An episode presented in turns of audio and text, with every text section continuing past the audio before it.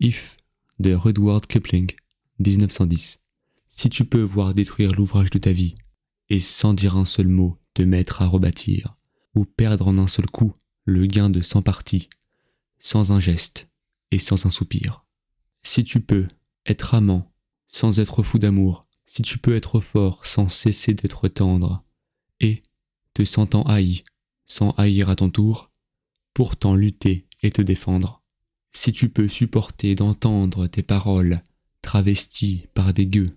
pour exciter des sots et d'entendre mentir sur toi leur bouche folle, sans mentir toi-même d'un mot. Si tu peux rester digne en étant populaire, si tu peux rester peuple en conseillant les rois, et si tu peux aimer tous tes amis en frères, sans qu'aucun d'eux soit tout pour toi. Si tu sais méditer, observer et connaître, sans jamais devenir sceptique ou destructeur, rêver mais sans laisser ton rêve être ton maître, penser sans n'être qu'un penseur. Si tu peux être dur sans jamais être en rage, si tu peux être brave et jamais imprudent, si tu sais être bon, si tu sais être sage, sans être moral ni pédant.